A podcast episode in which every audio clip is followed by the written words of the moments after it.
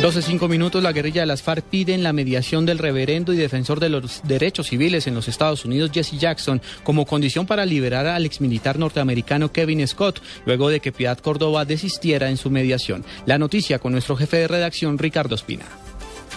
Buenas tardes. Hace algunos minutos se ha conocido un comunicado de la guerrilla de las FARC, particularmente de su secretariado. Es un documento de cuatro puntos respondiendo a la decisión de Piedad Córdoba de no aceptar su participación en el operativo para la liberación de Kevin Scott Sutay, un ex marín estadounidense secuestrado en el departamento del Guaviare. Más allá de las críticas que hacen las FARC al gobierno colombiano diciendo que por ellos no se ha podido liberar a este norteamericano, lo más importante que dice la guerrilla en este documento es que han tomado la decisión de pedir la ayuda del reverendo Jesse Jackson, uno de los más importantes defensores de los derechos civiles en Estados Unidos, para que ponga su empeño y experiencia, dicen ellos, para facilitar la liberación de Kevin Scott. Además, dicen que debe estar presente en esta misión el director del semanario Voz, Carlos Lozano Guillén. Ricardo Espina, Blue Radio.